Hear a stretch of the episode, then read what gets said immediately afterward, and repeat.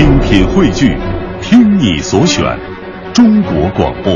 radio.cn。各大应用市场均可下载。时尚的相声演员，一个最年轻的足球解说，一个最低调的民谣歌手，一档最犀利的文体评论。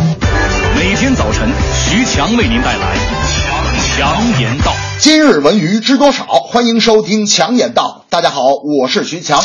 最近我们说了关于南京 ATTP 德州扑克大赛被公安部门紧急叫停的消息。目前事件又有最新进展，公安机关已定性赛制涉及到赌博，更有业内人士担心，如果有关部门再不出手介入的话，类似事件也许会重复发生，涉及到的大量资金也可能会流入非法的地下现金局。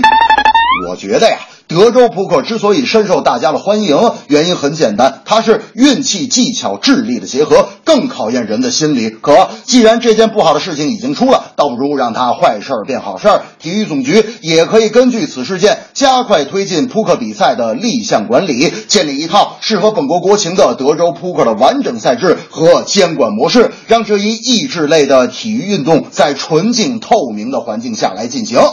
大明那天就说了，强子都说这个德州扑克，德州扑克，这德州扑克咋玩啊？我说嗨，很简单，每桌最多十个人，每个玩家先发两张起手牌，牌桌上放五张公共牌，每下一次注就翻几张公共牌，最后看谁的牌大。大明说：“哎呦，这个强子。”这个太复杂了，我这听半天我没听懂。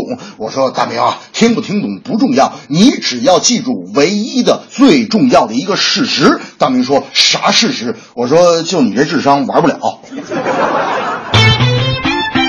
今年的全国艺术类招生考试是落下帷幕。由于政策的调整，名额收紧，文化课提高，更显今年考试的严酷。但仍有一些非法考前培训，打着什么保底协议、收买考官、考题泄露等招牌，各种骗钱。对于艺考培训乱象，我徐强不多说，您到表演学院附近看看，您就知道了。我当年考学的时候，就存在一些骗钱的培训班，或埋藏地下，或大张旗鼓的发传单。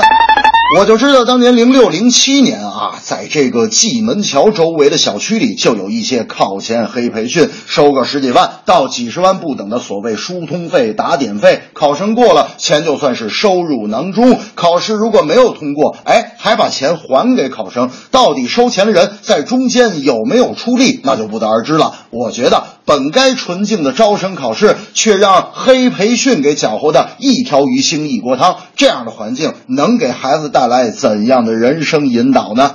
大明那天就说了：“哎呦，当年我考大学的时候，艺术考试过了，最后还是因为这个文化课不好，结果没考上啊。”我说：“你为什么不好好复习呢？”大明，大明说：“哎呀，当时就不好好学习嘛，不爱学习，复习题当时都没看完。不过就因为我复习题没看完，同时也代表着我对人生看开了。”这正是扑克益智又健康，掺杂赌博太肮脏，非法培训害考生，校园更要正能量。